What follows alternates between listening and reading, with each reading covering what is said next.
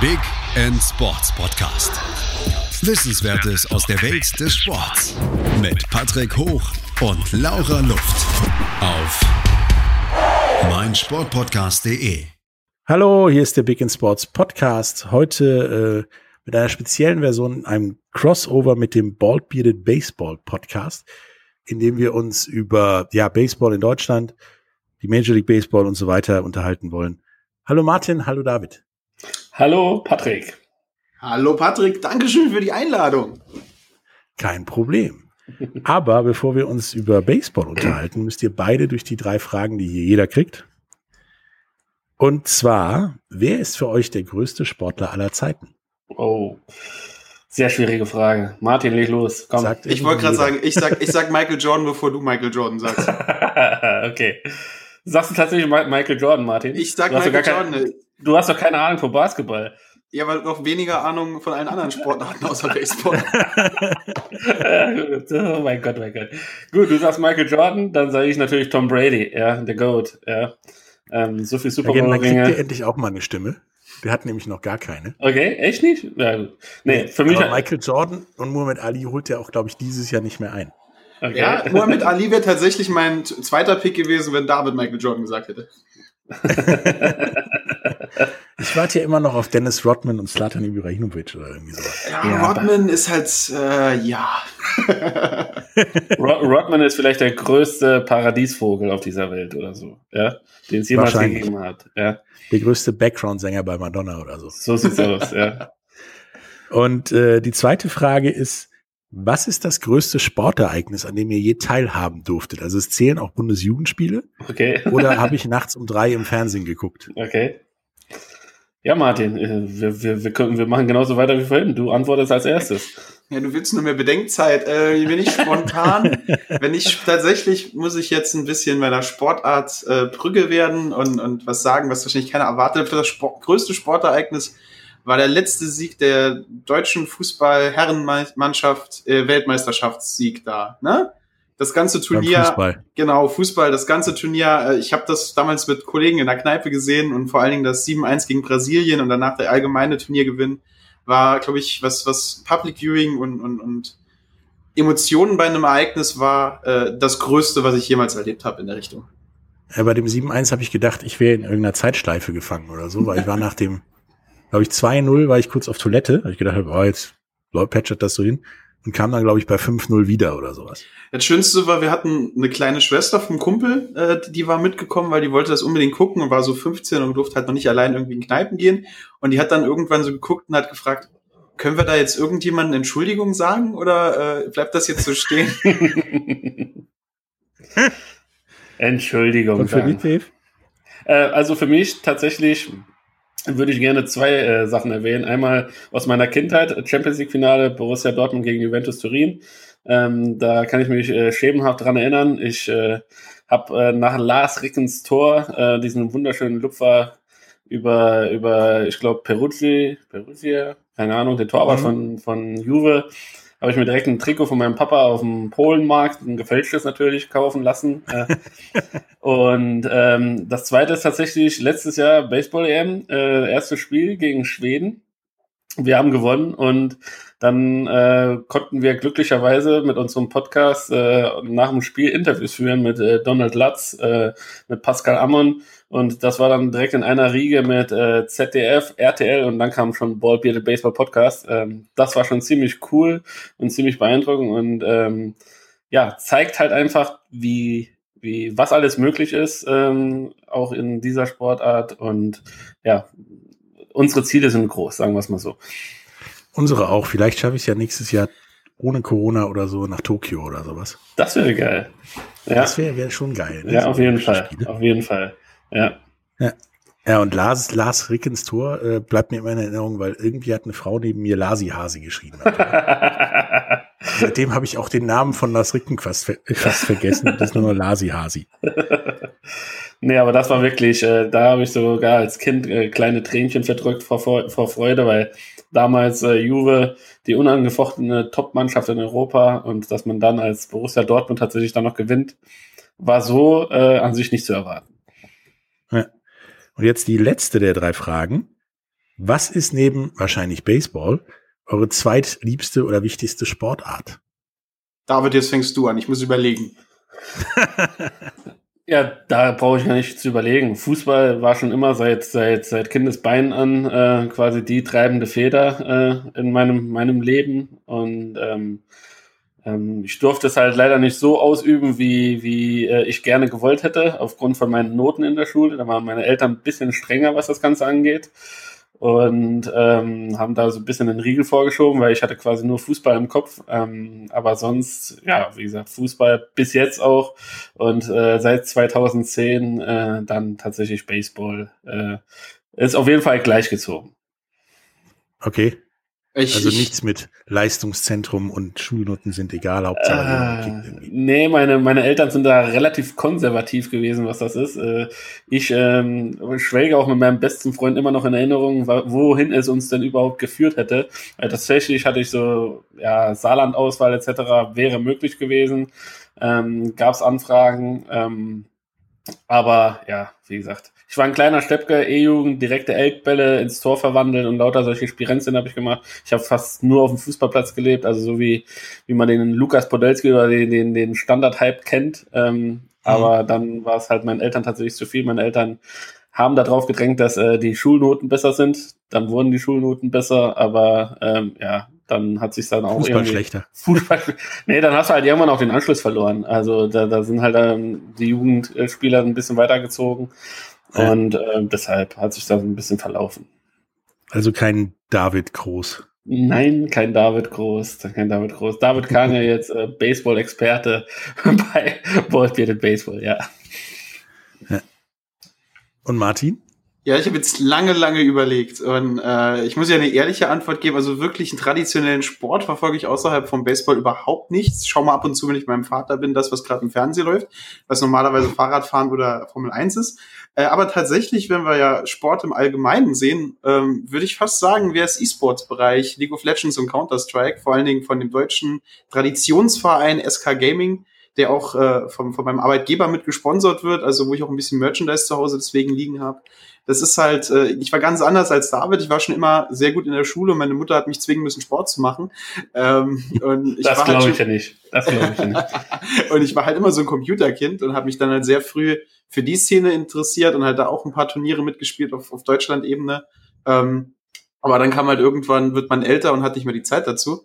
Und ähm, ja, muss ganz ehrlich sagen, äh, E-Sport, äh, Counter-Strike und vor allen Dingen League of Legends ist so ein bisschen der Bereich, den ich am ehesten noch verfolge. Okay, da äh, haben wir auch noch was vor, beziehungsweise haben auch schon was gemacht über Sim Racing. Oh, ähm, ja. Ist ja auch E-Sports. Ja, ja. Nur zumindest hast du da, ja, das Auto zwar in der Hand, in Form von einem Lenkrad, aber nicht die Knarre wie bei Counter-Strike. Was vielleicht auch jetzt kontraproduktiv wäre. Wahrscheinlich. Ach Gott, das ist ja das ist ein ganz anderes Thema für einen anderen Podcast. ja, genau. Ähm, Ihr beide habt ja jetzt auch einen Podcast, ähm, schon länger als wir, glaube ich, sogar ein bisschen. Ähm, Bald Bearded Baseball halt, heißt der. Äh, der Link dazu kommt äh, unten in die Show Notes auch noch rein. Ähm, damit beschäftigt ihr euch ja mit ja mehr oder weniger weltweit Baseball und auch Baseball in Deutschland im Speziellen. Wie seid ihr da drauf gekommen und äh, ja, wie läuft das ab oder wie lief das ab? Also ich bin dafür, dass David hier die, äh, die jugendfreie Version, wie das Ganze passiert ist, äh, erzählt, weil er ist so ein bisschen unser Mann für, für die netten Kommentare an der Ach, Stelle. Ach kaum, kaum, kaum. Okay. Nee, ähm, tatsächlich war es, äh, was, was, wie man so schön sagt, so eine Art Schnapsidee. Wir hatten, ich glaube, irgendeine Platzaktion bei den St. Hornets und ähm, haben immer so gesagt, okay, ähm, uns fehlt so ein bisschen tatsächlich äh, ja ein Format im Podcast-Bereich, äh, äh, das ja die Bundes sowohl die Bundesliga als auch MLB ähm, quasi für alle Leute so ein bisschen erklärt oder darlegt äh, auf einer einfachen Ebene, ohne dass es zu sehr statistisch äh, wirkt. Auch wenn äh, natürlich Statistik einen Großteil vom Baseball ausmacht, ähm, da brauchen wir auch nicht drum rumzureden, aber wir wollten es ein bisschen greifbarer machen, bisschen zugänglicher machen, äh, bisschen, ja, wie man, wie man so schön sagt, frei Schnauze auch machen. Und ähm, es gab äh, auch, oder es gibt immer noch andere Baseball-Podcasts. Ich glaube, worin wir uns unterscheiden, ist tatsächlich, dass wir das auf einer auf einer äh, ja, Fanbasis machen. Ja, wir reden uns, wenn wenn ein Spieler halt Scheiße gespielt hat, dann sagen wir das einfach auch, ne, dass vielleicht äh, an dem Tag tatsächlich Müll gelaufen ist. Und so ist es halt dazu gekommen. Und äh, erst war es halt nur eine Idee, dann haben wir eine Testfolge gemacht, die hat super geklappt, haben wir ein paar Freunden vorgespielt, ob, wir, ob, ob die damit auch parat kommen würden. Und dann hat Martin sich auch so ratzfatz auch schon darum bemüht, um die Distribution, wo man denn online stellen kann, etc. Und äh, dann hat das alles so seine eigene Dynamik gekriegt mit äh, ja, eigenem äh, Cover, eigenes Logo etc. Und ja, jetzt sind wir da, wo wir sind, über 50 Folgen und glücklich dabei. Martin, möchtest ja, du bei noch? Freischnauze seid ihr was für unseren Stammtisch. Ja, Ja, auf jeden Da Fall. hat auch mal Tacheles geredet. Auf jeden Fall. Das gehört dazu. Lad uns, lad uns gerne mal ein. Das ist eine sehr besondere Folge dann. äh, Also es gibt so, es gibt so Momente, wo David und ich äh, irgendwann auf die Uhr gucken und sehen, oh, eine Stunde 40 Minuten und wir sind noch nicht mal mit der Hälfte der Themen durch, weil wir uns Ewigkeiten drüber aufgeregt haben, dass der und der deutsche Pitcher dieses Mal schlecht gespielt hat oder es äh, sonstiges passiert ist. Also da kannst du uns gerne mal auch einladen. Ja, da sind wir im Zweifelsfall auf äh, Zeit-Online-Niveau mit alles gesagt und irgendwie achteinhalb Stunden oder sowas. Wow. Okay, gut. Da müssen wir Ja, die haben Fall- auch schon mal nur eine Viertelstunde ge gemacht, weil äh, da brauchst du ein Codewort, damit der abgebrochen wird und das Codewort war dann leider in einem Satz drin. okay, gut. Das ist natürlich bitter. Ähm, nun habt ihr ja relativ viel Plan durch euren Podcast von, von Baseball in Deutschland. Und für uns macht Baseball in Deutschland auch nach unserem letzten Podcast mit der Sportdirektorin des DBVs so den Eindruck, wir würden gern mehr sein, wissen aber nicht wie und werden zeitgleich im Zweifelsfall links und rechts von ja anderen Sachen im Zweifelsfall angefahren beziehungsweise überholt, wie ja relativ unbekannten Sachen wie Quidditch oder bekannteren Sachen wie Lacrosse. Seht ihr das ähnlich? Ja, absolut. Also vor allen Dingen, allein schon, dass du Quidditch gesagt hast und ich sofort wusste, wie der Sport gespielt wird. Äh, ich wusste sofort drei Mannschaften und ich hatte eine grobe Vorstellung, wie das Spiel aussieht, weil ich schon tausendmal in irgendwelchen Dokumentationen gesehen habe.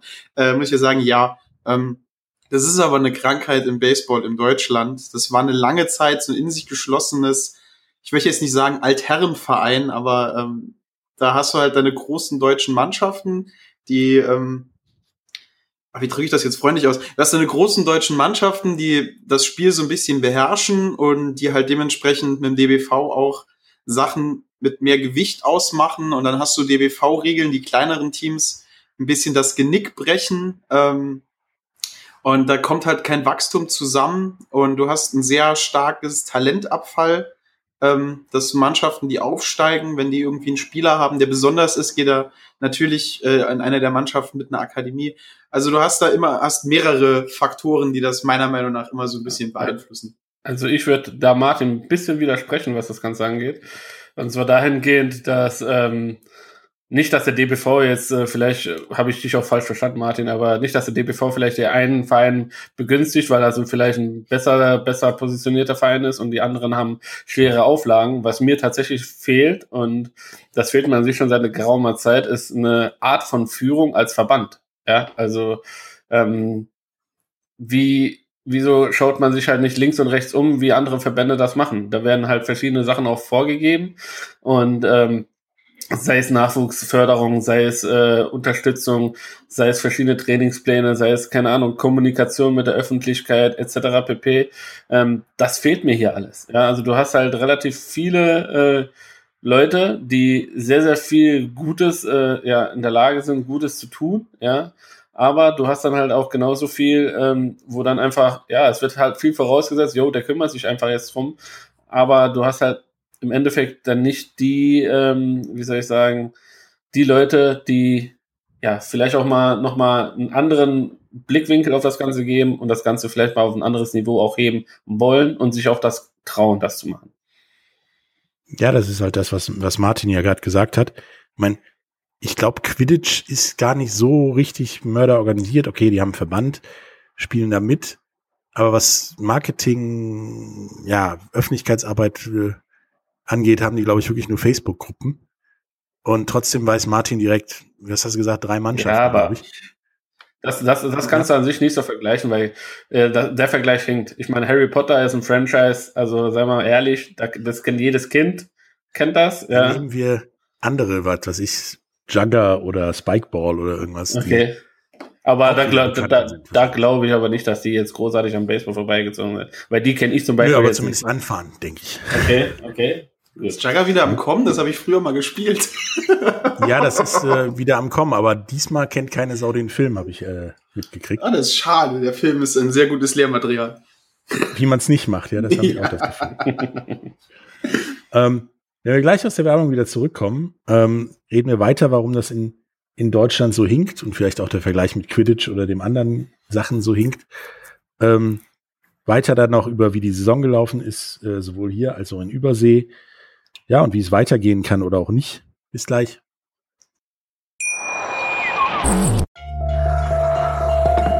Vernimmt sich, was man will, dann wilde Gerüchte entstanden. Fast nichts davon stimmt. Tatort. Sport. Wenn Sporthelden zu Tätern oder Opfern werden, ermittelt Malte Asmus auf meinsportpodcast.de. Folge dem True Crime Podcast, denn manchmal ist Sport tatsächlich Mord. Nicht nur für Sportfans. Hallo, da sind wir wieder mit äh, Martin und David von äh, Bald Bearded Baseball. Sprechen hier über was läuft gut, was läuft schlecht in, in, in Deutschland im Baseball, wie ist, wie ist Baseball in Deutschland so aufzunehmen, zu betrachten und haben gerade eben den Vergleich gezogen, dass ja unpopuläre Sportarten wie Quidditch oder andere Randsportarten, die ja weniger Hilfe von der großen Liga haben wie der Cross, zumindest Baseball langsam anfahren, die Distanz verringern oder vielleicht sogar schon vorbeifahren.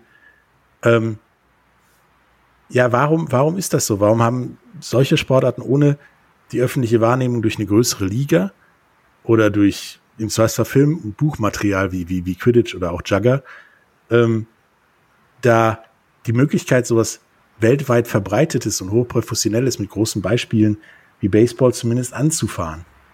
Es kommt äh, vom einen, vom Charakter des Sportes. Also wenn man sich jetzt sowas wie Baseball in der Welt holt, hast du die, die Länder, die Baseball als Sprungbrett nehmen, wo es super beliebt ist. Ähm, dann hast du Amerika, äh, wo Baseball, glaube ich, der Platz drei Sport zurzeit ist, nicht mehr die Nummer eins. Und du hast Japan.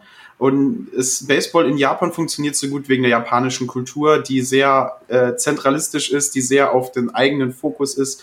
Weil im Baseball kannst du deine eigenen Statistiken runterbrechen auf, wie viel hast du getroffen, wenn dein Schnürsenkel rot war, sozusagen.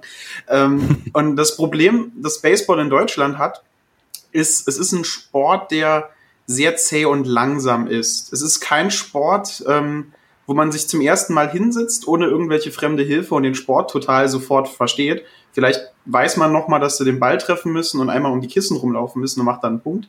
Äh, aber so Sachen wie, was ist, so Sachen, so Regeln, die du brauchst, um den Sport richtig zu verstehen, ähm, die hat man halt einfach nicht. Dann gibt es so Momente, wo du eine Stunde lang in diesem Sport genau genommen für vielleicht für einen unbeteiligten Zuschauer überhaupt nichts passiert. Und da ist halt jetzt vor allen Dingen sowas wie die Quidditch-Regeln, du musst einen Ball dahin werfen oder die Jugger-Regeln, wenn der eine Keule an den Kopf bekommt, jubeln wir alle ein bisschen einfacher zu verstehen. Wobei ich jetzt nicht dem deutschen Sportfan äh, sagen will, er ist zu dumm, Baseball zu verstehen, das ist er nämlich absolut nicht. Ich habe immer nur das Gefühl, dass ähm, Baseball als Sport ähm, so eine riesige Vorarbeit braucht, dass du es meiner Meinung nach richtig genießen kannst. Äh, David, du wirst mir widersprechen, ich weiß. Nö, ab, absolut nicht. Also du, du, du triffst da schon ein bisschen äh, das Ganze schon, schon im Kern. Äh, die, deine Aussage ist komplett, kann ich komplett unterschreiben. Ähm, auf der anderen Seite muss ich auch sagen, dass viele Vereine oder die Vereine, die wir hier in Deutschland haben, meines Erachtens auch ja, die Möglichkeiten, die sie besitzen, einfach auch nicht nutzen. Ja, also du hast im Bereich von Social Media hast einfach so viele Möglichkeiten, eine Range zu generieren, dass du Leute animierst, zu den Plätzen zu kommen, dass, dass du Leute auch da hast, äh, die, die sich halt, ja, die Baseball sehen und sich einfach auch in, in, dem, in den Sport verlieben. Ähm, ich kann es jetzt direkt aus der direkten Vergleich auch äh, sagen mit Salui ähm, und jetzt zum Beispiel Berlin ähm, natürlich wenn ich jetzt ähm, montags zum Training gehe von der dritten Mannschaft, äh, da sind dann, keine Ahnung, äh, ja, 50 Kinder auf dem Baseballplatz, äh, die, die zusammen Baseball trainieren in verschiedenen Gruppen. Und das ist, macht einfach Spaß zuzugucken. Also du siehst, dass die Akzeptanz für den Sport schon da ist. Ähm, viele Vereine, ja, meines Erachtens zu wenig aus ihren Möglichkeiten machen, ähm, um das Ganze quasi doch mal nochmal auf ein anderes äh, Niveau zu heben. Und äh, viele, und das ist auch in den Gesprächen, die wir jetzt ähm, im Zuge von Corona mit den ganzen Bundesligisten auch geführt haben, viele, viele Vereine äh, setzen zu sehr auf äh, Importspieler, geben dahin das Geld, um halt den kurzfristigen Erfolg zu haben. Anstelle, wie ich es finde, äh, den langfristigen Erfolg zu, zu nehmen und das Geld dahingehend zu nutzen, dass du sagst, okay, hey, ich besorge mir einen guten Jugendcoach, der wirklich für die Kinder da ist der die Kinder in den Schulen irgendwie abholt, äh, da verschiedene Spiele vorstellt, die Baseball-related sind äh, und die dann quasi zum Training einlädt oder irgendwelche Camps veranstaltet. Ja, ähm, positives Beispiel ist zurzeit, sage ich mal, in Mannheim die Akademie, die Rhein-Neckar-Baseball-Akademie finde ich super.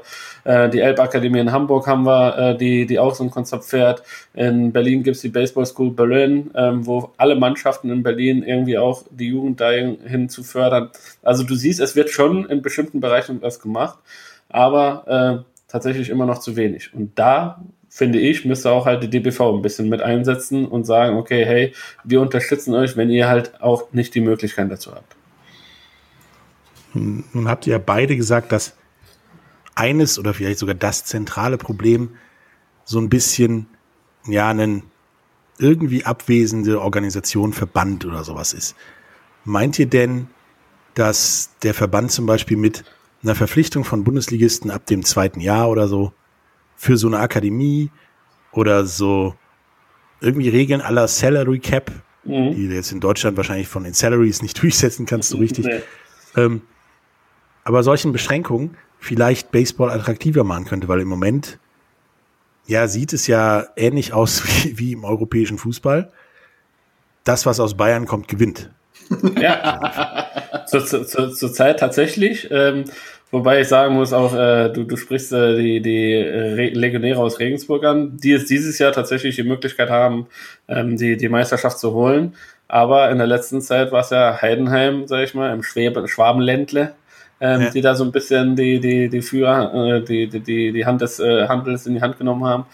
Nee, ähm, ich finde, als Verband musst du für, äh, die Möglichkeiten haben, auch deinen Sport, wie er ist, nach außen hin zu vermarkten. In welcher Weise mhm. auch immer. Ja, sei es, ähm, ich war bei einer EM und ich kann kein EM-Trikot meines äh, Lieblingsspielers kaufen. Wo gibt's denn sowas? Ja, also wenn ich in irgendwie in Deutschland. Ja, das das ist traurig. Das ist einfach traurig. Und du kannst bis jetzt kannst du nur auf irgendwelchen schwindligen Umwegen irgendein Trikot von Donald Lutz oder von keine Ahnung von Pascal Amundir besch be beschaffen. Ja, äh, und das ist halt einfach traurig, ja. Wenn, wenn du, wenn du eine Nationalsportart hast und ähm, deine Jugendmannschaften regelmäßig auftrumpfen äh, äh, in, den, in den Teams und du kriegst es irgendwie nicht gebacken, dass du tatsächlich ja dein Aushängeschild, was nun mal in den meisten Fällen die Nationalmannschaft ist, äh, ja dementsprechend auch positionierst oder deine Liga auch dementsprechend verkaufst. Wie, wieso, wieso traut man sich nicht eventuell, ich, keine Ahnung, einen, einen, einen, Vermarktungsstil mit irgendeinem, äh, mit irgendeinem äh, Markenartikelhersteller für Cleats oder sowas abzuschließen, ja, wie es in anderen Ligen auch üblich ist. Ja. Und äh, davon könnten halt alle Vereine ein bisschen partizipieren, anstelle von, von ja, irgendwelchen halbgaren Sachen, die da gemacht werden und ja, und Fans traurig äh, gelassen werden bei einer EM und kein eigenes Trikot von der Nationalmannschaft mit nach Hause nehmen dürfen ja, es ist, weckt so den, den Eindruck, halt auch der Sponsortitel der, der Baseball-Bundesliga, das Benz Baseball-Bundesliga sozusagen, ja. Ist ja. schon mal sehr holprig und musste dreimal nachdenken, ob du was vergessen hast oder nicht. Ja, die, die wollten bei uns, die, die, wollten bei uns auf den Zug aufspringen, durch Ballbearded Baseball auch dreimal B. Da haben sie gedacht, das läuft bei uns so gut. Und da wollten die ein bisschen. Ja, warum sucht man sich nicht irgendwas, was fachfremderes, was bekannter ist? Äh, muss jetzt nicht Penny sein, wie, wie beim Eishockey Penny DL, das wertet das Ding wahrscheinlich eher ab. Ja. Ähm, aber irgendwas, was, was, was greifbarer ist, wie du schon sagtest, irgendjemand, der Schuhe herstellt oder, oder, oder sonst irgendwas. Da kann Und- ich, da kann ich, wenn ich kurz äh, übernehmen darf. Ja, klar. Äh, da kann ich auf unseren, äh, wir haben einen Sonderpodcast, der äh, in diesem Wochenende rauskommt, also wahrscheinlich schon draußen ist, wenn die hier Folge live geht. Ich weiß nicht, wie ihr eure Veröffentlichung macht, äh, wo wir mit äh, den Soligen Alligators äh, sprechen und mit dem äh, Vorstand von Soligen Alligators, der genau dieses Thema auch anspricht. Und ähm, da ist halt dieses, wir haben ein paar Vereine mit einem Großsponsor dabei.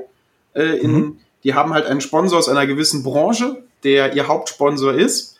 Und das ist halt eine Branche, die in Deutschland äh, ja schon sehr groß vertreten ist, was sowas angibt äh, und wo man vielleicht auch jemanden finden könnte, der die komplette Bundesliga äh, sponsort und die sich dann querstellen und äh, ein wenig äh, Krach machen, wenn es in diese Richtung gehen würde, weil sie dann wahrscheinlich ihren Haupt- und äh, größten Sponsor verlieren würden. Ja, aber es wirkt halt wirklich so wie, da wird im eigenen Saft geschwommen, sozusagen. Genau. Und äh, ich meine, so ein, so ein Sponsor, wie du gerade meintest, der auch andere Sachen schon sponsort, der wird jetzt nicht den Finanzschock kriegen, wenn er die Baseball-Bundesliga sponsort. Ich glaube, der wird auch noch beim, beim Football und äh, wahrscheinlich sogar in der Fußball-Regionalliga einsteigen können, ohne einen Schock zu kriegen.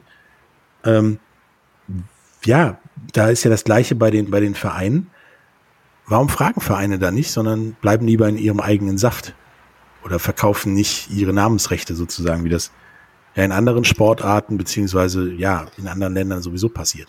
Das Problem ist hierbei auch, äh, das kann ich als, aus eigener Erfahrung sagen, ähm, ich habe ja Sponsoring auch für die, für die Hornets gemacht, ähm, wo ich dann noch aktiv war.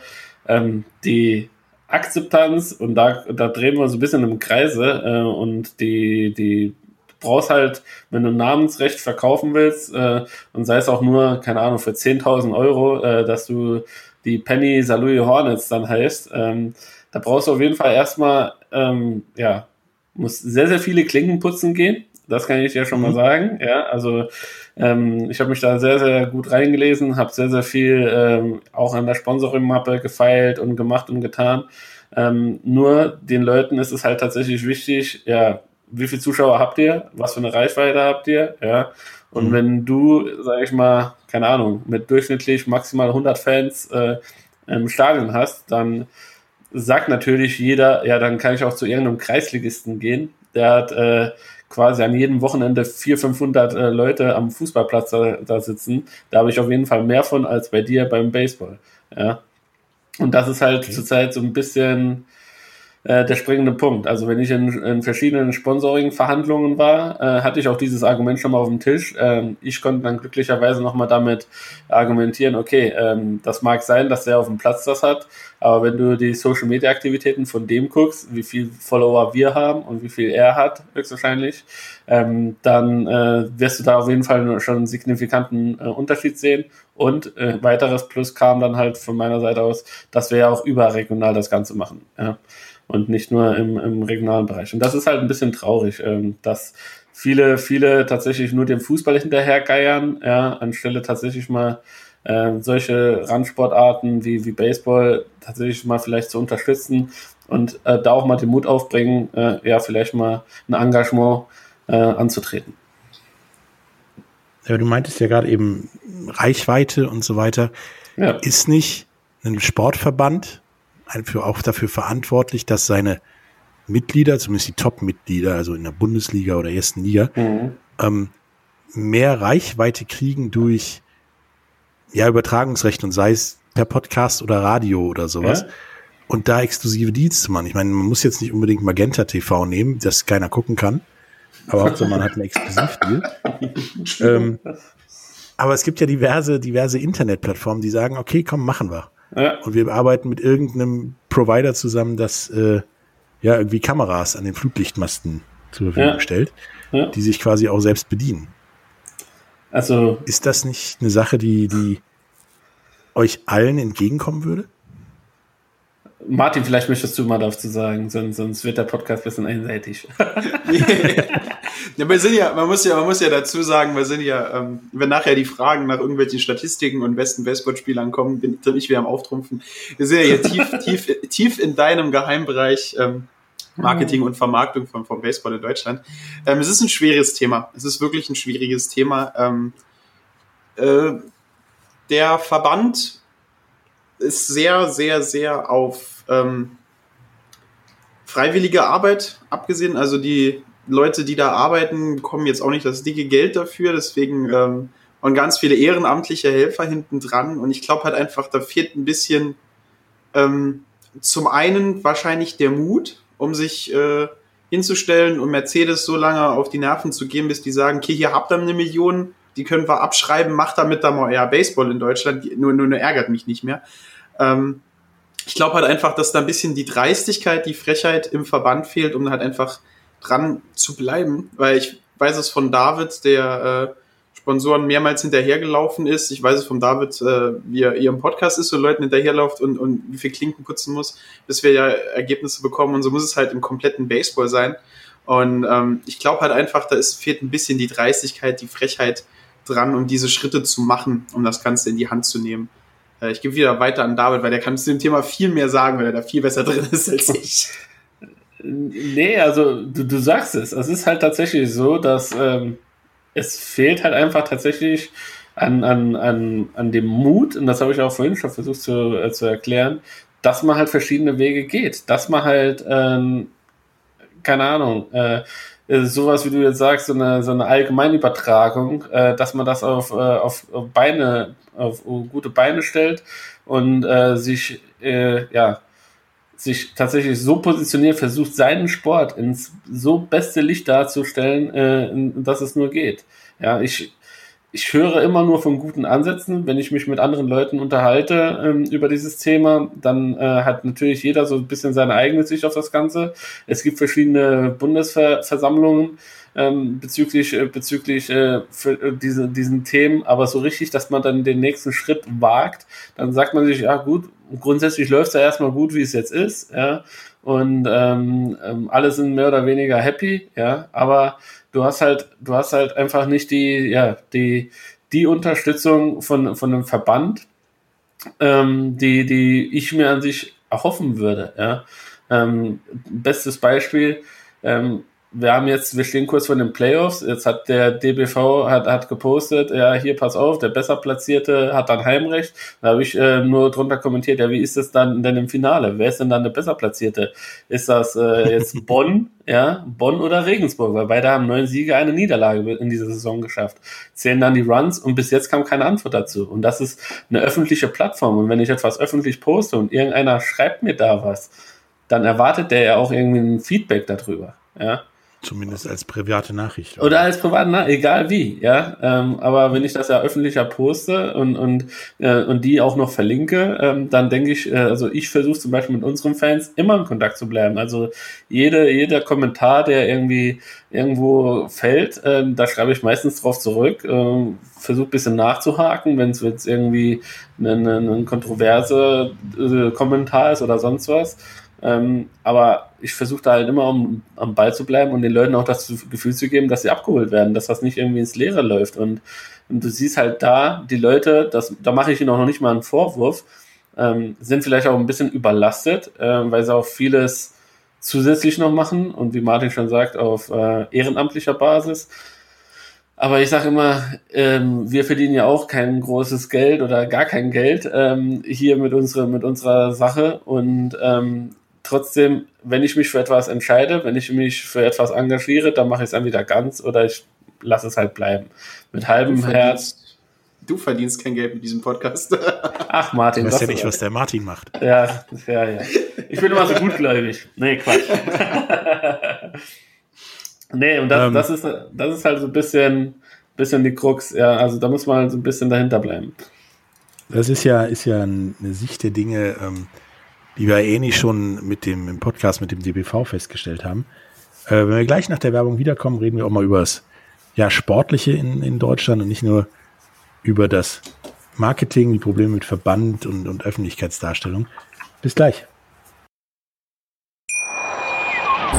Hey, Malte Asmus von meinsportpodcast.de hier. Ab März geht's weiter mit unseren 100 Fußballlegenden. Staffel 4 bereits. Freut euch auf Zlatan Ibrahimovic, Michel Platini, Cesar Luis Minotti, Paolo Maldini, um nur mal vier zu nennen. Und bis wir mit der vierten Staffel kommen, hört doch einfach noch mal rein in die bisherigen drei Staffeln. Ronaldinho, Sepp Meyer, Gary Lineker, Lothar Matthäus und viele weitere warten da auf euch. Ja! 100 Fußballlegenden. Jetzt überall, wo es Podcasts gibt. Hallo, da sind wir wieder mit äh, Martin und David von Bald Bearded Baseball. Ähm, wir haben gerade eben darüber geredet, was ja alles so Verbands- und Öffentlichkeitsdarstellung mäßig beim Baseball schon ein bisschen falsch läuft und weswegen dann unpopuläre oder noch weiter am Rande, Rande existierende Sportarten langsam aufschließen, vielleicht sogar auch überholen, weil es mal in irgendeiner erfolgreichen Kinokomödie vorkam oder so. Ähm, nun kommen wir aber zum Sportlichen. Die Baseball-Bundesliga hat ja gespielt, ähm, trotz Corona nach den Lockdowns sozusagen. Ähm, wie seht ihr das, dass da gespielt wurde? Weil es gibt ja ja nicht den Grund der Fernsehgelder, die sonst zurückbezahlt werden müssen, wie beim Fußball. Oder ähm, der Gründer wie beim Eishockey, wenn die jetzt ohne Zuschauer spielen würden, wären sie wahrscheinlich pleite, weil eine Eishalle aufmachen ein bisschen mehr Geld kostet. Was meint ihr, was der Grund war, dass dann doch gespielt wurde in einer sehr kurzen 14-Spiele-Saison, das jetzt ja in Anführungsstrichen krampfhaft zu Ende geritten wird? Ich würde nicht sagen, dass es krampfhaft zu Ende geritten wurde. Also zum einen würde ich sagen, es ist Baseball ein bisschen äh, der perfekte Corona-Sport, vielleicht neben Einzelbodentoren oder sonstigen Sachen. ähm, du bist draußen an der frischen Luft, du hast allgemein eine gute Durchlüftung, du hast recht wenig Körperkontakt, ähm, was das normale Spiel angeht. Ähm, natürlich in höheren Ligen hast du ein bisschen mehr Körperkontakt, aber es ist jetzt kein Vergleich mit Fußball, wo du permanent in der Schweißwolke äh, deine, deine Mitspieler umherläufst.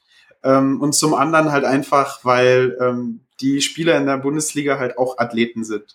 Und die haben sich das ganze Jahr darauf vorbereitet und haben sich das ganze Jahr halt einfach auch gewünscht, Baseball spielen zu können, gewünscht, sich mit anderen Leuten messen zu können, weil genau das ist ja der Grund, warum man eigentlich Sport macht, um sich A zu bewegen und B, sich mit anderen Leuten zu messen im Profibereich.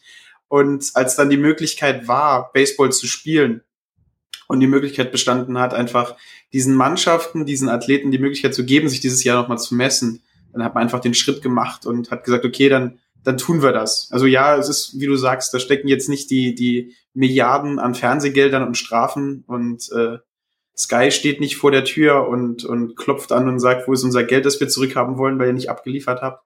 Es geht da einfach, tatsächlich würde ich sagen, ist, da ist Baseball noch ein bisschen reiner und ein bisschen weniger Geschäft. Es ging halt primär wirklich darum, den Mannschaften die Möglichkeit zu geben, diesen Sport zu machen.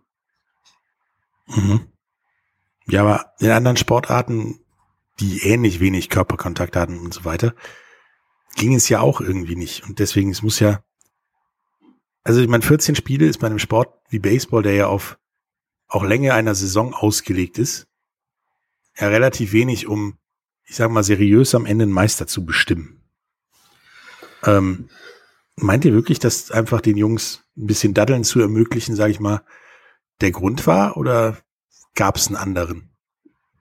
Also da können wir nur äh, spekulieren, wenn ihr letztens den DBV da gehabt habt, wäre es eine gute Frage an die gewesen. Äh, da kam ja auch nicht viel.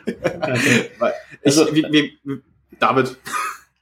Also ich sehe das tatsächlich so, dass ähm, ja äh, es auf jeden Fall ähm, für, für viele Vereine, die, sage ich mal, äh, neu jetzt äh, hinzugekommen sind, sprich die Berlin Flamingos, die Dortmund Wanderers, die Tübingen Hawks etc., ähm, für die war das super. Ja, egal wie es jetzt ausgegangen ist, egal wie viele Spiele gewonnen wurden oder verloren wurden, für die ist das äh, kein, keine Competition, ja, kann ein Training ersetzen. Und ähm, es passiert halt nichts. Genau. Genau, genau. Und äh, in, in dem Bereich ähm, haben viele Vereine, gerade jetzt die, die ich aufgezählt habe, auch äh, aufgrund von Corona keine Imports holen können, mussten dementsprechend auch auf Jugendspieler setzen, größtenteils. Oder ähm, intelligente Transfers tätigen, heißt innerhalb von Europa irgendwas finden, was auch in kürzerer Zeit fast nicht möglich war.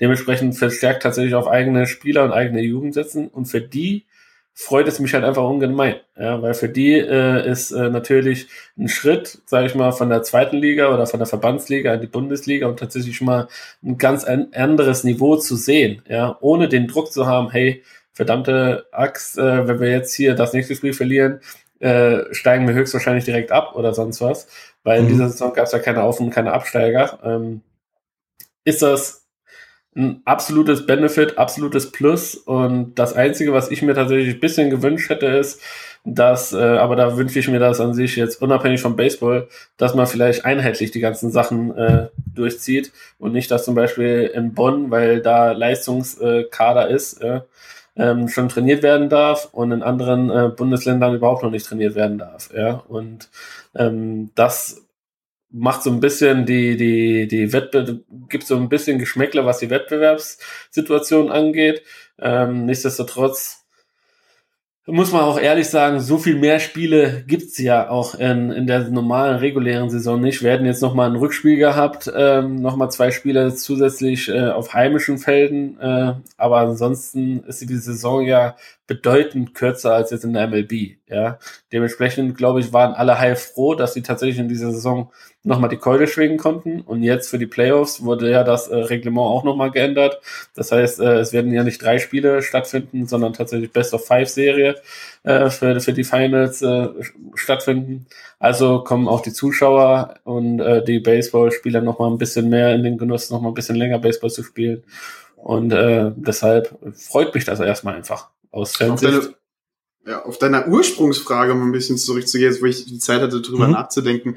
Ähm, ich finde es jetzt weniger, also in Zeiten von Corona äh, Sport zu machen, natürlich. Ähm, ich finde es aber weniger verwerflich, wenn du sagst, okay, wir als Verband ähm, haben den Vereinen die Möglichkeit gegeben, die verlieren nicht wirklich viel Geld, größtenteils, ähm, wenn sie diese, dieses Jahr nicht gespielt und äh, der Verband selber muss auch keine riesigen Strafen zahlen, wenn keine Spiele sind und hat dann einfach dem Verein die Möglichkeit gegeben zu entscheiden, okay, wenn ihr mehrheitlich entscheidet, wir spielen Baseball dieses Jahr, ähm, dann spielen wir Baseball.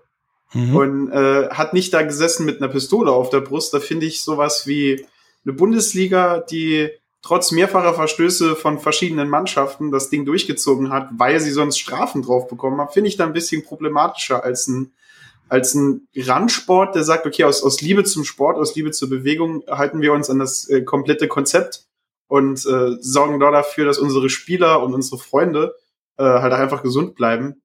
Finde ich da ein bisschen weniger problematisch, weil ich denke, da gehst du auch ein bisschen anders dann mit der ganzen Situation um, wenn die Person neben dir auf dem Feld nicht nur dein Teamkollege ist, sondern auch äh, ein Jugendspieler, den du seit der Jugend in diesem Verein kennst. Das äh, sehe ich durchaus ähnlich. Also jetzt die Saison, wenn sie angefangen hat zum Beispiel oder kurz vor dem Playoffs war, wie beim Eishockey oder so, noch irgendwie zu Ende bringen, das kann ich nachvollziehen, damit die Aktiven auch einen Abschluss unter diesem Prozess einer Saison haben. Ähm, aber inmitten einer vielleicht zweiten Welle und steigenden Corona-Infektionszahlen krampfhaft wieder anzufangen, krampfhaft wieder Stadien und Hallen voll machen zu wollen, ist schon irgendwie problematischer. Deswegen fragte ich das auch, weil beim Baseball gab es ja nichts zu Ende zu machen. Zumindest in Deutschland nicht. Ja, aber beim also, Baseball, beim angefangen. Baseball, ja, beim Baseball, wann hat man angefangen? Quasi, wo wir schon abflauende Kurven hatten. Also wir haben, mhm. glaube im Juli angefangen, ja, wo die niedrigsten Zahlen überhaupt da waren. Ähm, es war bis jetzt quasi die Begrenzung, glaube ich, auf 14 Spieler, die komplett eingesetzt werden konnten pro, pro Spieltag oder pro Spiel. Äh, dementsprechend waren auch die, die Dugouts nicht lang nicht so voll, wie, wie sie bei anderen Spielen äh, sind.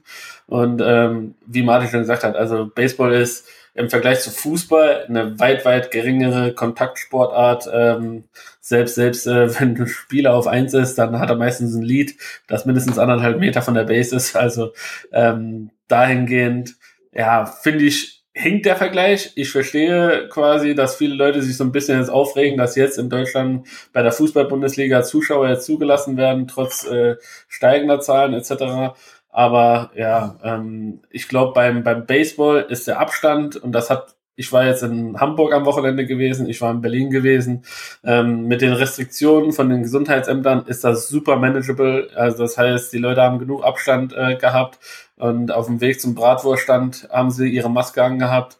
Und wenn ich in die Innenstädte reingehe, die sind voller denn je und da hat keiner eine Maske an. Ja, also da ein kleines Spot, ein kleines Spot zu finden, ist ein bisschen, ist ein bisschen äh, schwieriger. Und beim Baseball tatsächlich, ich glaube, jeder, der eine Passion für irgendeine Sportart hat oder so wie wir jetzt in dem Fall für Baseball, war einfach froh, dass es erlaubt wurde. Ja, ganz einfach, klipp und klar. Es war, es ist schön. Alle Leute wollten ja auch spielen. Es gab keine, keine, keine Mannschaft in der Bundesliga, die gesagt hat, nö, äh, wir, wir schließen uns der ganzen Sache nicht an, sondern es wurde einheitlich bestimmt.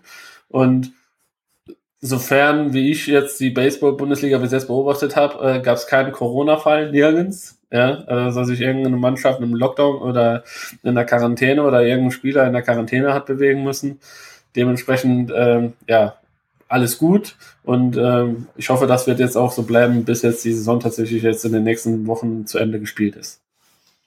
Ja, ich sehe das äh, vollkommen ähnlich, dass man den Leuten ihren Spaß irgendwie möglich machen muss und auch inmitten einer wie auch immer gearteten Pandemie ähm, eine gewisse ja, Normalität bewahren muss. Genau. Und ähm, ja, wir sehen ja auch, dass, dass, dass die Amerikaner das in allen möglichen Sportarten versucht haben und, und andere Länder, in den einen geht's besser, in den anderen geht's schlechter. Ähm, nun ist die Saison ja vorbei, es gibt keine Absteiger. Zum Glück für diese Mannschaften, weil äh, da unten waren ja zumindest was Sieg und Niederlagen angeht, die Leistung eher unterirdisch. Ähm, nun fangen die Playoffs an mit, mit, mit Bonn, ähm, gegen ah. Paderborn, äh, Regensburg gegen Heidenheim. Ähm, wen seht ihr denn da am Ende vorne? Oh ja, jetzt äh, äh, die übliche Diskussion. ja, klar. ähm, wen sehen wir vorne? Ähm, ich glaube, im Norden sind wir uns ein bisschen einig. Da sind die Bonn Capitals halt einfach die sehr starke, sehr dominierende Mannschaft, die am letzten Spieltag gegen den Tabellenzweiten aus Paderborn, also ihren Gegner im Halbfinale, sogar schon wieder gespielt haben und sie in zwei Spielen geschlagen haben, in einem Spiel richtig deutlich besiegt haben. Äh, da würde ich halt einfach sagen, da sind die Bonn Capitals deutlich vorne. Im Süden ist es ein bisschen schwerer. Wir haben Regensburg und Heidenwein, die beide 13 Siege und nur eine einzige Niederlage haben. Ähm, und die Niederlagen haben sich gegenseitig zugefügt beim Split, beim einzigen Spiel, also beim einzigen Spieltag, wo sie aufeinander getroffen sind. Ähm, da gehen die Gemüter ein bisschen auseinander. Ähm, Regensburg oder Heidenheim ist da so eine 50-50-Sache. Ich tendiere da ein bisschen eher, weiß ich gar nicht mehr, habe ich Regensburg oder Heidenheim gesagt? Es ändert sich jeden Tag so ein bisschen, aber ich glaube, Heidenheim macht das im Süden. Also heute ist es Heidenheim. Heute ist es Heidenheim. ja, bei mir bei ist es, äh, bei mir ist es tatsächlich ähm, im Norden ganz klar Bonn, ähm, spielen eine überragende Saison, äh, haben jetzt auch ein bisschen die Muskeln spielen lassen gegen Paderborn bei den Spielen. Ähm, auch wenn Paderborn durchaus in der Lage sein wird, äh, den in den Playoffs nochmal Paroli zu bieten. Trotzdem sehe ich da auch aufgrund der, der letzten Jahre die Bonner ein bisschen weiter vorne. Das Pitching ist sehr, sehr gut, äh, was sie haben für beide Spiele. Und äh, das, deshalb sehe ich sie da vorne. Äh, Im Süden ist es für mich Regensburg dieses Jahr. Ähm, die Heidenheimer sind weiterhin eine Top-Mannschaft, äh, sind äh, weiterhin sehr, sehr, sehr schwer zu bespielen und sehr, sehr gefährlich. Und ähm, das Einzige, was für mich den ausschlaggebenden Punkt für die Regensburger ausmacht, ist tatsächlich die Gier nach dem Erfolg. Ich glaube, ich habe es im letzten Pod Podcast schon gesagt, die wollen sich auf ihren äh, auf ihren äh, Teambus unbedingt eine 2020 äh, eintragen lassen als Meister. Und ähm, dementsprechend werden die da alles geben. Du siehst in jedem Spiel, die geben Vollgas, egal wie es steht. Und äh, die Spieler, alle durch die Bank weg, richtige Top-Top-Profis. Und ähm, deshalb sehe ich auch im Allgemeinen die Regensburger dieses Jahr als Hau nicht haushohen Favoriten, aber als Favoriten für die, für die Finalserie auch. Also das wäre auch meine nächste Frage gewesen. Wer gewinnt denn dann eure Finals? Du hast dann jetzt gesagt, Regensburg. Äh, ja. Was sagt denn Martin? Ähm, also, das ist jetzt wirklich die, die, die entscheidende Frage. Also ich glaube, wenn, wenn Regensburg ins Finale kommen sollte, wird Regensburg das ganze Ding auch gewinnen. Ähm, aber ich glaube, wenn, wenn Heidenheim ins Finale kommt, gewinnt Bonn. Das okay, macht warum? natürlich, da ich jetzt, warum? Ähm, ich, es ist so ein bisschen das Matchup, das ich, das ich sehe. Also, ähm, es ist wie David es schon sagt, ähm, Regensburg ist wahrscheinlich spielerisch äh, in der Form ihres Lebens. Also so eine gute Saison wie dieses Jahr kriegst du selten hin. Sie haben die Spiele, die sie gewonnen haben, selten knapp gewonnen, meistens dominant gewonnen. Ähm, Heidenheim kann halt als einzige Mannschaft im Süden Paroli bieten und hat sie halt auch geschlagen. Und ich denke halt auch einfach, dass bei diesem Duell ähm, Heidenheim ein bisschen die Nase vorhaben wird. Und Bonn ist so das Gegenstück zu Regensburg aus dem Norden. Und ähm, ich, die kontern sich so ein bisschen aus. Ähm, wenn man sich die, die Spieler anguckt, wenn man sich die At-Bats auf Lefties, auf Righties anguckt, da denke ich halt einfach, dass da, da wirklich das Matchup in, entscheidend ist. Und da sehe ich äh, Regensburg stärker als Bonn, aber Bonn stärker als Heidenheim. Okay, ja, habe ich verstanden. ähm, nee, gut, dann wissen wir jetzt schon mal, äh, wer nicht deutscher Meister wird, im Zweifelsfall. Heidenheim. Martin hat da ein ausgesprochenes Talent für. Ja. ja. Er sieht das auch eher statistisch als so Bauchgefühl, Fan gucken so quasi. Aus. Genau. Ähm, nach der kurzen Werbepause kommen wir zurück und reden auch mal über das große Vorbild in äh, Nordamerika und wie es da so läuft. Bis gleich. In rund 40 Folgen habt ihr mich jetzt schon sagen hören, I want to tell you about the Beatles. Ich habe euch die Geschichten zu ihren Alben und ihren Songs erzählt, euch ihre wichtigsten Wegbegleiter und Vertraute vorgestellt und natürlich die Orte, die für die Bandgeschichte eine wichtige Rolle spielten. Habt ihr die drei bisherigen Staffeln schon durchgehört? Nein? Na, worauf wartet ihr dann noch? Rein in den Podcatcher eurer Wahl und einfach mal losgehört. Und folgt gerne auch unserem Instagram-Kanal iwtty-Beatles Podcast. Da sind wir wieder mit äh, Martin und David vom Bald Bearded Baseball Podcast. Ähm, wir haben jetzt ja über ähm, Baseball in Deutschland gesprochen, über die Situation der Liga mit Corona, über wer wird deutscher Meister, also nicht Heidenheim, haben wir festgestellt. ähm, jetzt kommen wir mal zum, zum großen Bruder, der ja quasi am ersten Spieltag seine Saison absitzen musste. Ich glaube, zwei oder drei Teams hatten schon ein Spiel gemacht, irgendwie sowas. Und äh, dann nachträglich quasi inmitten des Sommers und inmitten der Pandemie in, in den USA ähm, angefangen hat, eine verkürzte Saison zu spielen mit 60 Spielen, ähm, einheitlichere Regeln, von denen man nicht weiß, wird das beibehalten oder nicht, zu machen. Und äh, ja, einem kanadischen Team, was nicht in Kanada spielt, sondern in äh, Buffalo. Ähm, und vor allen Dingen im Gegensatz zu den anderen Ligen keine Bubble kreiert hat. Also nicht zwei Orte genommen hat, in denen gespielt wird, sondern äh, jeder hat zu Hause gespielt. Und im Endeffekt ist das ja am Anfang erstmal in die Hose gegangen. Wie habt ihr das Ganze beobachtet und seht ihr das?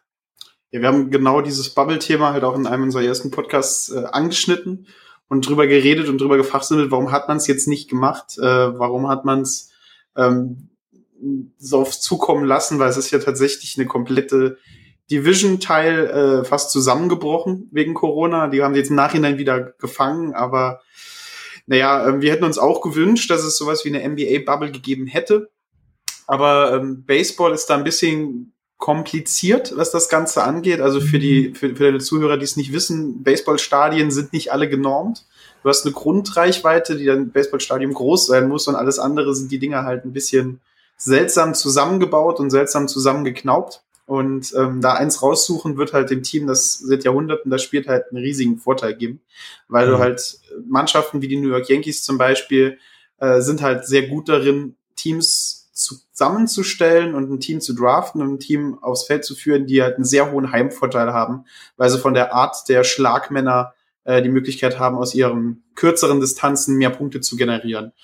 Ähm, und des Weiteren hast du halt einfach ein riesiges Volumen an Spiele. Also NBA spielt äh, einmal oder zweimal die Woche, NFL spielt am Wochenende größtenteils, Baseball spielst du jeden Tag in Amerika. Mhm. Also, wenn, wenn du hast du schon gesagt, die haben eine verkürzte Saison gespielt mit nur 60 Spielen. Normalerweise sind es weit über 100 Spiele, die 162 habe ich sogar nochmal nachgeguckt. Genau, 162, äh, die eine MLB-Season umschlägst und das ist halt ohne irgendwie eine Sommerpause dazwischen. Es gibt eine Pause, die All-Star Break und das war's dann. Und ähm, auch der Versuch, 60 Spiele irgendwo auf den Punkt zu bringen, für jede Mannschaft jeden Tag ein Spiel, da ist halt einfach auch die Location zu finden sehr, sehr, sehr schwer. Also, hm. ich denke, als allererstes Martin, da gibt es einen guten Baseball-Podcast, der erzählt, wie viele Spiele in der MLB gibt. Äh, Ball the Baseball heißt der.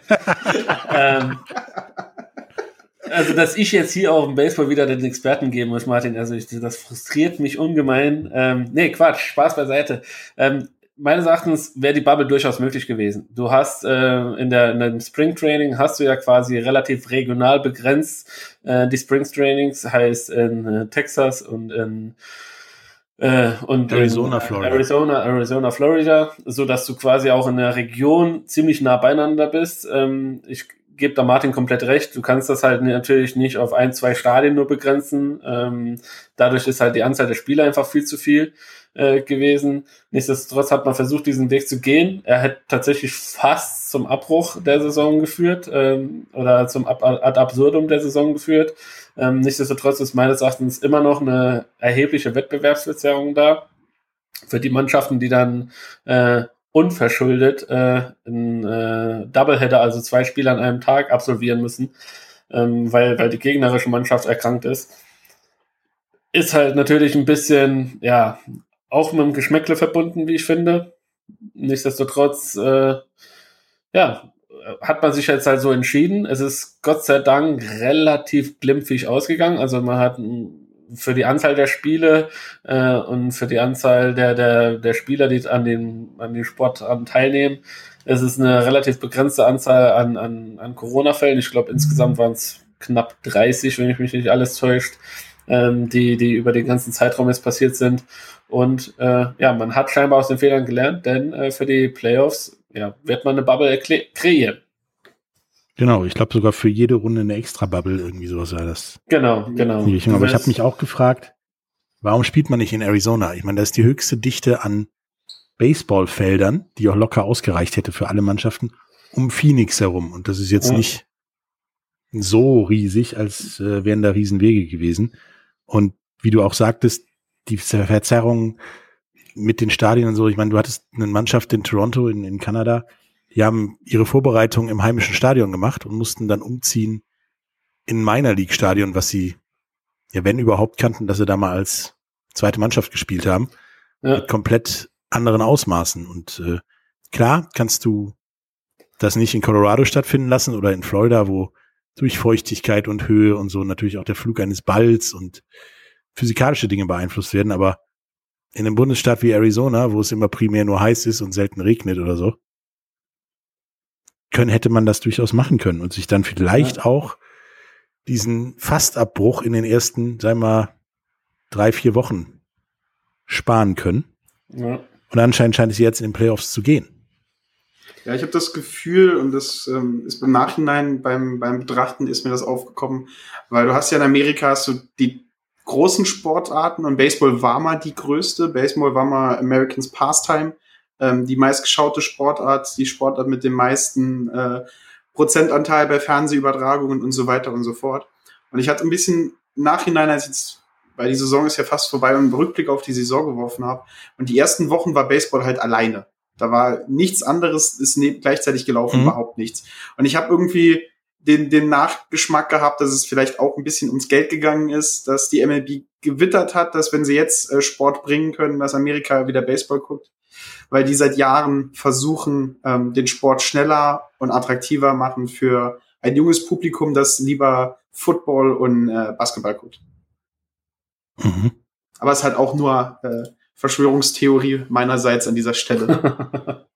Ja, also die, die Einschaltquoten sind äh, nachweislich wieder runtergegangen, als ähm, das Major League Soccer is Back Turnier angefangen hat. Die ja mittlerweile auch da oben rumturmen bei den, bei den Zuschauerzahlen. Mhm. Ähm, wie das jetzt mit Beginn der Basketball-Bubble war und dem Rassismus-Gedöns da drumherum und von Eishockey ganz zu schweigen und jetzt der NFL, ähm, wird man sehen müssen. Aber was meint ihr, was die Saison für einen Wert hat, dass man mit ja quasi einen durchaus anderen Spielplan, also du spielst ja definitiv gegen andere Teams als sonst in der normalen Saison. Also Interleague gibt's ja halt gar nicht. Und vor allen Dingen mit in zumindest einer Hälfte der, der Liga ja einer komplett anderen Regel, der designierte Täterregel, ähm, spielt. Hat das Ganze, wenn du dann am Ende gewinnst, noch einen Wert oder warst du ja der Corona-Champion?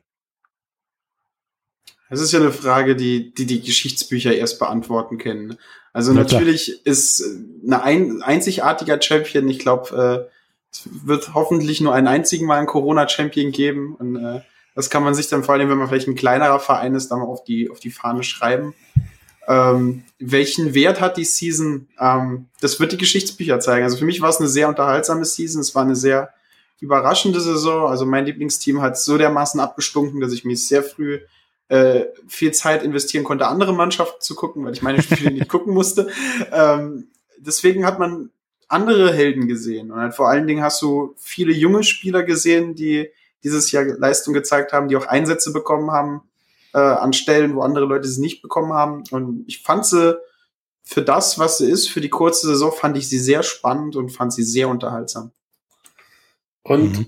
Was man auf jeden Fall rausnehmen muss, und ich glaube, das hat Martin ähm, in, einem unserer Podcasts auch in Analyse zum Beispiel sehr, sehr gut äh, wiedergegeben, da muss ich ihm äh, auch mal ein Kompliment geben, äh, ist, dass du siehst, dass Mannschaften mit einem gewissen Teamgeist ähm, tatsächlich dieses Jahr sehr, sehr profitieren. Du siehst zum Beispiel Tampa Bay Rays gewinnen die American League East ähm, vor den New York Yankees, die ja normalerweise als der Top-Favorit in dieser Liga gegolten haben. Ähm, einfach aufgrund dessen, dass sie sich ja mit einer Mannschaft, die durchweg aus durchschnittlichen Spielern besteht, in Anführungszeichen, ähm, haben sie es aber geschafft, dass äh, alle so performen, ähm, dass äh, auch mal ein Verlust von einem Spieler direkt aufgefangen werden konnte und nahtlos äh, ersetzt werden konnte. Nicht so wie zum Beispiel bei den Yankees, wenn sich ein Aaron Judge verletzt, äh, verletzt dass man dann quasi auch dann äh, ja ja ein Problem im wahrsten Sinne des Wortes hat. Ja, also für die für die Leute, äh, für die Mannschaften ist es tatsächlich die Möglichkeit gewesen, okay, wenn wir eine Chance, realistische Chance haben wollen, ähm, jetzt zeitnah in den nächsten Jahren Meister zu werden, dann ist jetzt vielleicht auch das Jahr, wo wir es äh, mit, mit unseren Möglichkeiten am besten schaffen können. Ja, und ähm, das beeindruckt mich halt einfach, dass du dann halt siehst, ähm, äh, die Tampa Bay Rays, dann hast du äh, weiterhin meines Erachtens die Minnesota Twins, das ist auch keine Top-Top-Über-Über-Mannschaft, die, die, die auch weiterhin mit gut Competition nach vorne macht. Die Oakland A's, äh, den, den, den Leuten von Moneyball eventuell ein Begriff sein sollte. Dann hast du äh, die San Diego Padres, die, die den Dodgers Konkurrenz berei äh, bereiten. Und den Kindergarten aus Toronto hast du auch. Genau, den Kindergarten aus Toronto hast du auch, der so ein bisschen da nach oben mitschwimmt, obwohl es für die ein bisschen schwerer wird, jetzt tatsächlich noch in die Playoffs reinzukommen, wenn mich nicht alles täuscht. Ja, ein und, Spiel müssen sie gewinnen. Und ähm, ja, das für die Mannschaften äh, ist es halt super. Und der, der Titel ist genauso viel wert äh, wenn, äh, und auf jeden Fall mehr wird als ein äh, Trash-Can-Titel von den Houston Astros. Ja. Das ist richtig. Also Beschiss ist zwar erst, wenn es jemand merkt, aber ja. wenn es dann rauskommt, äh, ist es halt immer noch Beschiss, ne? So sieht's aus. Ja. Ähm, das Playoff-Picture heute ist ja so, dass eigentlich alles feststeht, bis auf statistisch gesehen Toronto und Houston, die beide noch ein Spiel gewinnen müssen aus den letzten fünf beziehungsweise sechs Spielen was durchaus machbar sein sollte, sind ja nicht die New York Mets, ja. die das nicht geschafft haben, in 25 Spielen auf die Reihe zu kriegen vor ein paar Jahren. Ähm, was sind denn da in den Serien so, so euer Tipp? Ich fange mal an mit ähm, wahrscheinlich Toronto gegen Tampa Bay. Wer meint der, wer das macht? Äh, Tampa Bay, eindeutig. Die sind dieses Jahr so heiß. Äh, man sagt zwar im Baseball immer, dass die Postseason eine komplett eigene Welt ist und du kannst 120 Spiele von äh, deiner regulären Saison gewonnen haben, du kommst in die Postseason und verlierst. Ähm, ich denke aber, dass Tampa Bay einfach so gut ist und als so Mannschaft so solide steht, dass sie das Ding gewinnen. Okay, und David? Äh, hier würde ich auch äh, Tampa Bay sehen. Ähm, Martin hat, äh, hat mich da vollends überzeugt mit seiner Analyse von ein, zwei, drei Folgen vorher bei unserem Podcast und deshalb äh, äh würde ich würde ich auch sagen, dass äh, die da bisschen besser gesetzt sind, auch wenn ich sagen muss, dass die Toronto Blue Jays mir auch eine sehr sympathische Mannschaft sind, auch mit Vlad Guerrero Jr. Äh, einen Spieler in ihren Reihen haben, der auf jeden Fall es versteht, die Kugel aus dem Stadion zu hauen. Ja, nat, nat, auf natürliche Art und Weise sehe ich das natürlich anders. Ich setze auf den Kindergarten aus Toronto. Okay. Ähm, ja, wäre auch, es wäre auch erfrischend, mal einen Verein zu sehen, der vorne mitspielt, der aus diversen Gründen mehr auf Talent als auf dicke Kohle setzt. Ja. Ne, und mehr auf ja, Nachwuchs. Ähm, was denkt ihr denn bei Cleveland gegen Oakland? Cleveland. Das ist ja auch eher Geld gegen, gegen Talentförderung sozusagen. Also für mich ja. auf jeden Fall Oakland. Also ähm, ich mag die Mannschaft. Das ist äh, wirklich, also Chapman als Third, Third Baseman äh, einfach eine Granate. Äh, äh, Laureano im Outfield, äh, der hat auch einen Arm wie, keine Ahnung, wie andere Menschen Füße. Der kann das Ding, glaube ich, 300 Meter weit werfen und die Leute nach ausmachen. Und ich wünsche es mir einfach mal für die Mannschaft, dass sie diesmal so richtig, richtig weit kommt, denn sie haben die letzten Jahre auch immer so ein bisschen dran geschnuppert mussten dann immer so ein bisschen den kürzeren ziehen, wenn es dann gegen die Yankees oder gegen die Astros kam. Und dieses Jahr finde ich sie sehr, sehr, sehr, sehr dominiert, auch in, dominierend auch in ihrer Liga. Und äh, deshalb, ja, rechne ich schon ziemlich weit mit denen. Und äh, Cleveland, äh, jeder, der die Indianer von Cleveland gesehen hat, früher als Kind, äh, hat irgendwie auch ein Fable für diese Mannschaft. Trotzdem glaube ich, dass es dieses Jahr dafür nicht reichen wird. Hm. Und Martin? Äh, genau dasselbe. Die Ace sind, äh, wir haben ja das, den Vorteil, dass wir uns mit sehr vielen Baseball-Fans unterhalten können während unseres Podcastes. Und mir ist noch nie jemand äh, untergekommen, der die Ace nicht gemocht hat. Und die haben es einfach mal wieder verdient, weit nach oben zu kommen. Weil es auch ein Franchise ist, das ähm, sehr viele Jahre lang einfach sehr viel leiden musste. Und die haben es einfach mal wieder verdient und haben eine richtig starke Saison gespielt. Ja, und was sie sympathisch macht, wir haben kein Geld und fördern Talent und das funktioniert ja in den letzten Jahren immer wieder. Ja. Und die sind grün. Grüne Mannschaften sollten immer gewinnen. Ja, ja. mal gucken. ähm, und bei Houston gegen Minnesota, auch äh, wenn Minnesota quasi eine deutsche Dependance ist, äh, Minnesota, weil Houstons bester Mann die Mülltonne nicht mitspielen darf. Und weil sie letztes Jahr beschissen haben wahrscheinlich.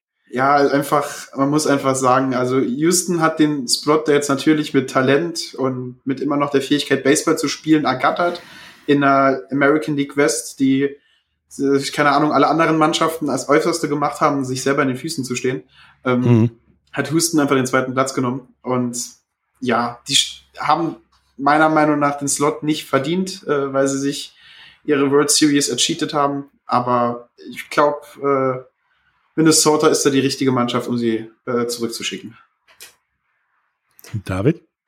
Ja, also ich, ich bin natürlich da ein bisschen patriotisch und äh, gehe mit Max Kepler, der vor kurzem seinen 100. Home Run da gehauen hat und hoffentlich wird er in, der, in den Playoffs da noch ein, zwei äh, hinzubringen. Ähm, äh, ja, Houston ähm, wir haben ein Problem äh, und das wird auf jeden Fall für die, für die Mannschaft so in den nächsten zwei, drei Jahren auf jeden Fall noch anhalten, bis sich das Ganze vielleicht äh, in Rauch aufgelöst hat. Aber so hat das halt äh, jedes Spiel in Geschmäckle, äh, das äh, ja, die Jungs beschissen haben und verschiedene, bei verschiedenen Leuten tatsächlich auch Karrieren beendet haben. Ja, das muss man halt äh, abseits okay. mal von dem Triumph, äh, Triumphgespräch, äh, was wir uns da manchmal abhalten auf die, auf die Astros, muss man sagen, durch diese, durch dieses äh, unfaire Verhalten wurden äh, Pitcher oder Leute halt einfach auch ja, Karrieren beendet, die wurden nie wieder in der ersten Mannschaft eingesetzt, weil sie da gnadenlos verklopft wurden. Ja.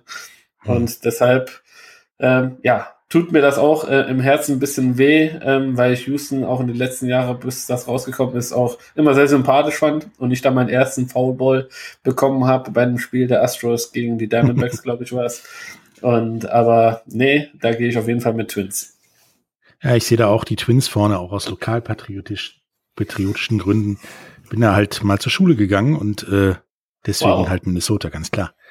Und bei äh, Yankees gegen White Sox, also ernsthaft, alles ist besser als schwer. Ja, es ist wirklich schwer. Also wenn ich die, die Red Sox Fanbrille ausziehen muss und das Ganze jetzt neutral betrachten sollte, ist es ein richtig starkes Spiel. Ähm, es gibt wenig Mannschaften, die die Yankees bei voller Stärke wirklich schlagen können und wirklich gefährlich sein können. Aber ähm, die White Sox waren zu Beginn der Saison schon ein Geheimfavorit für mich. Die haben richtig gut den Trademark gespielt, die haben richtig gute junge Spieler nach oben geholt. Ähm, Tim Anderson, der richtig junge Shortstop, hat äh, den drittbesten Schlag-Average der kompletten Liga in seiner ersten Saison. Und auf der anderen Seite haben sie mit José Abreu äh, in der First Base den Mann, der am meisten RBIs gehauen hat, auch mit einem richtig guten Schlagdurchschnitt. Ähm, ob das ausreicht, die Gewalt der Bronx Bombers äh, in Schach zu halten, ist schwer zu sagen. Ich hoffe es aber halt. Ich hoffe es. Ich spiele vor allen Dingen nicht in New York. In den Playoffs. Ja, das kann auch in, äh, helfen, aber ähm, wenn du eine Mannschaft aus Aaron Judge, äh, aus Stanton und vor allen Dingen aus Luke Voigt hast, die dieses Jahr äh, gefühlt in jedem Stadion, in jedem die Bälle überall hinhauen, ist es schwer. Also Yankees sind ein richtig starker Gegner, aber ich glaube, die White Sox können das schaffen. Und David? Bei mir ist es auch eine 50-50 äh, Angelegenheit. Ähm, ich würde sagen, hier glaube ich, sind die Yankees gerade richtig wieder äh, ja, in die Spur gekommen, haben ja über die ganze Saison hinweg ja auch mit Verletzungen zu kämpfen gehabt, sind jetzt aber tatsächlich, ja, wie gesagt, wieder on point. Äh, Luke Voigt haut die Dinger raus und ich glaube, für Chicago ist es dieses Jahr vielleicht noch eine Spur zu früh. Ähm, nächstes Jahr vielleicht, aber dieses Jahr, wenn äh, weil das los ist, so hergibt, die Bronx Bombers die Oberhand behalten. Dann kommen wir jetzt mal zur National League. Bei Cincinnati gegen die LA Dodgers äh, bin ich der Meinung, dass Kalifornien, Südkalifornien jetzt mal eine Ablenkung braucht nach dem heißen Sommer sozusagen. Ja. Äh, also, also ich sehe hier die LA Dodgers weit, weit vorne. Also ganz weit vorne mit dieser ja mit dieser, mit dieser Aufstellung, mit diesem Line-up, was sie da haben, ähm, mit diesen Spielern. Also da gibt's quasi keinerlei Schwachstellen. Äh, das Einzige, was irgendwie passieren könnte, dass äh, die Mannschaft wie in den letzten Jahren sich immer ein bisschen selber im Weg steht und sich selber den, den Sieg versaut. Aber ansonsten sehe ich da äh, ja die Dodgers auf jeden Fall da als klaren Favoriten. Und Martin? Also ich, ja, ich äh, finde es gut, dass wir die Frage gerade gestellt bekommen, denn ich habe gestern mit unserem Dodgers-Fan und äh, ab, ab und zu ständigen Gast bei uns, äh, Patrick, noch ein bisschen drüber gesprochen, genau über dieses Matchup. Und er ist ein Dodger-Fan und hat vor keiner anderen Mannschaft außer Cincinnati Angst. Weil Cincinnati einen unglaublich starken Bullpen hat. Daraus, dass es nur drei, also dass es in Anführungszeichen nur drei Spiele sind ähm, und du sehr wenig Zeit zwischen den einzelnen Spielen hast. Ähm, kann es sein, dass LA vielleicht versucht, ein paar Pitcher zu schonen für die zweite Runde. Aber Cincinnati hat einen so starken, richtig, richtig gefährlichen Pitching-Staff, angeführt von Trevor Bauer, der äh, schon wieder zwölf Leute ausgestrikt hat. Ähm, es wird tatsächlich enger, als manch einer denkt. Und ich glaube tatsächlich, dass wenn eine Mannschaft äh, Los Angeles aufhalten kann in dieser kompletten National League Bracket, dann ist es in der ersten Runde Cincinnati. Einfach nur, weil sie ein so dominantes Pitching haben.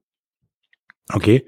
Und nun kommen wir zu der Paarung, von der ich sage, ich kann die nicht tippen, weil ich überhaupt keine Ahnung habe, wie die beiden so drauf sind, auch im direkten Vergleich. San Francisco gegen Atlanta. ich würde San Francisco nehmen, weil ja, Waldbrände, das sah halt schon ganz cool aus, das Stadion in Rot. oh, oh, oh. Ja, ja, ja, ja. Ähm, nee. Ja, sehr ähm, objektiv. also San, San Francisco meiner Meinung nach überhaupt nicht. Also die, die National League West ist, ist dieses Jahr alles hoch und runter gegangen. Colorado hat da richtig gut losgegeben, äh, los, los Gas gegeben, ist dann wieder eingesackt hinten. Und San Francisco hat so ein bisschen mit einem Sieg über die Niederlage drüber, hat sie diesen Spot jetzt bekommen, wie es zurzeit aussieht. Ich glaube aber nicht dran, dass sie die Braves schlagen können. Atlanta ist da äh, ein zu guter junger Kern, ein sehr böses Pitching, das von der Bank kommt und das Spiel im siebten, achten Inning halt einfach klein halten kann. Und ähm, so viele junge, aggressive Spieler, die nach den letzten Jahren immer wieder mal Favorit waren und es dann einfach nicht bekommen haben. Ich glaube, San Francisco ist einfach nur ein kleiner Hübstein für Atlanta. Okay. Sehe seh, seh, seh ich ähnlich. Ähm, mit dem Zusatz, dass äh, im Baseball einfach alles möglich ist und tatsächlich auch für San Francisco unter der, der, der unter dem Feuer äh, des äh, kalifornischen Waldbrandes tatsächlich auch einiges möglich ist. Und ähm, ja, aber wenn alles normal läuft, müsste das an sich eine klare Sache für, für die Braves sein. Ja, und äh, nächstes Spiel wäre dann Florida, Corona, Florida gegen äh, die Chicago Cubs. Ich bin da ja irgendwie für die Cubs. Ja, da denke ich auch, dass du, wenn du Geld draufsetzen würdest, gut durchkommst. Die Cubs ist ja. eine Mannschaft, die, wenn sie es schafft, in die Playoffs zu kommen, normalerweise recht solide da steht und dieses Jahr auch zum ersten Mal in der offiziellen Saison so stark gespielt hat, wie sie auf dem Papier war. Ähm, ich würde einfach mit den Cubbies gehen. Die Marlins haben zwar einen richtig starken äh, zweite Corona-Hälfte gespielt, anders da kann man es nicht sagen. Ähm, aber als der Kader glaub, wieder da war. Ja, als da Leute wieder da waren und haben halt auch ähm, die Momente gehabt und oben gut angegriffen und die Position hat auch gehalten. Aber ich glaube, für die Cups reicht's nicht. Die Cups ist einfach ein zu gutes Team mit zu vielen wirklich guten Spielern auf allen Positionen und die machen das Ding. Okay. Äh, ich bin für den Außenseiter. Ich sehe hier tatsächlich auf jeden Fall gute Chancen für die Miami Marlins. Ähm, die hatte vorher keiner auf dem Zettel. Äh, das die ist wieder halt so keiner eine, mehr an, ne? Die fasst halt keiner mehr an, kann man auch so sehen. Ähm, aber äh, es ist halt auch so, dass äh, das auch quasi so eine Art Wagenburg-Mentalität sich hier wohl aufgebaut hat und äh, die auf jeden Fall sehr, sehr schwer zu bespielen sein wird. Äh, auch wenn die Cubbies eine gute Saison gespielt haben ähm, und äh, auch wieder danach gieren, weiterhin in den Playoffs dabei zu sein, äh, bis in die nächste Runde vorzustoßen, glaube ich, dass die Miami Marlins doch dieses Jahr auch berechtigte Chancen haben, ähm, vielleicht die, die Cubbies zu ärgern hier. Okay. Und jetzt zum letzten Spiel der ersten Playoff-Runde. St. Louis gegen meinen Sleeper-Pick San Diego. Ja, damit fang du an. Also da kann ich nur Padres sagen. Padres war das erste Spiel, was ich sehen durfte die, äh, gegen die damals gegen die New York Mets. Äh, habe ich acht Dollar bezahlt, habe ganz oben gesessen und ähm, habe mich im Baseball verliebt. Äh, wusste noch nicht, wieso der Pitcher immer ein Eins wirft. Was soll das? Wieso wirft er nicht nach vorne? Hat er Schiss? ähm, und deshalb, die haben sich so verstärkt. Letztes Jahr waren sie schon einer meiner Favoriten, haben dann aber zum Ende der Saison stark nachgelassen, so dass sie nicht in die Playoffs mehr gekommen sind. Dieses Jahr durch die Bank weg eine super, super solide Leistung. Allen voran äh, Fernando Tatis Jr. und, äh, und äh, Manny Machado, Martin sein Lieblingsspieler. Und hm. äh, sie haben sich jetzt auch noch gut weiter verstärkt, haben von den Boston Red Sox äh, Mitch Morland, den First Baseman, geholt, der auch ähm, vielleicht der entscheidende Punkt ist äh, in den Playoffs, ähm, wie bei, wie, wie bei äh, den Red Sox 2000, äh, 2018 mit Stuart Pierce, dass man quasi einen Spieler hat, der schon was älter ist, aber äh, der Mannschaft so ein bisschen die Sicherheit gibt und die Bälle in den entscheidenden Momenten aus dem Scheiden. Der also quasi hier, schon alles gesehen hat, den nichts mehr schafft. So sieht's aus, so sieht's aus. Und das brauchen die vielleicht auch. Die haben ein gutes, gutes Infield, gutes Outfield ebenfalls, ähm, gute Pitching-Stuff bringen alles mit und deshalb wird äh, hier auf jeden Fall nur ein Sieg von den äh, San Diego Padres zu sehen, zu sehen sein. Was sagt Martin dazu? Ja, der Statistiker in mir sagt eindeutig San Diego Padres. Ähm, bessere Mannschaft, jüngerer Kern, viel ähm, bessere äh, Kontakte, viel besseres Statistiken durch die Bank durch. Aber äh, der Baseball-Fan in mir wünscht es ihnen nicht, äh, weil Manny Machado da spielt. ähm, aber ob St. Louis in dem Moment wirklich sein wird, das wissen wir ja noch nicht. Die stehen ja nur von der Statistik oben, weil sie ein paar Spiele weniger haben. Ähm, nee, also Spaß beiseite und, und, und äh, rein, rein auf diesen Sport objektiv geguckt, äh, San Diego. Ohne, ohne großartige Diskussion. Okay. So, und dann, wer gewinnt denn am Ende nach dem dritten Umzug, glaube ich, in den Playoffs? ähm, die World Series nach eurer Meinung. Also ich bin da ja ganz schwer für Minnesota, weil am stabilsten, sag ich mal. Und äh, vielleicht, eventuell, weil Sleeper Pick San Diego. Martin. Sag was. Ja, ich gehe gerade, ich gehe gerade die Paarungen durch und versuche das zu errechnen. Ähm, ich glaube, so ein verrücktes Corona-Jahr, ähm, wie das hier war, und so viele Mannschaften, die durchgekommen sind, die gewinnen da, die gewinnen da. Ähm, ich tippe auf die White Sox oder die Athletics. Okay. Bei mir wird es ein Finale die San Diego Padres gegen die Oakland A's und da ist es mir fast egal, wer gewinnt, äh, auch, wenn ich, auch, wenn ich, auch wenn ich da ein bisschen mehr die Daumen den San Diego Padres drücke. Okay. Ähm, so. Ja, das war's dann auch für heute. Wir werden uns auf jeden Fall noch das ein oder andere Mal wieder hören. Ähm, habt ihr den, den Zuhörern denn noch irgendwas mit auf den Weg zu geben, neben euren World Series Picks? Damit ganz der Tradition fang du an.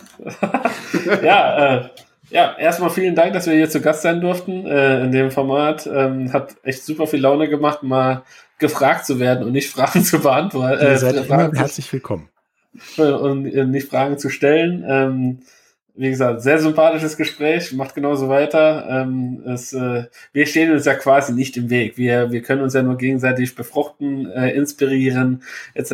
Und äh, das macht einfach nur Spaß. Äh, ähm, euch kennengelernt zu haben. Auch damals, als ihr bei uns zu Gast wart, äh, war das äh, auch eine Folge, die mit äh, am spannendsten war, am interessantesten war.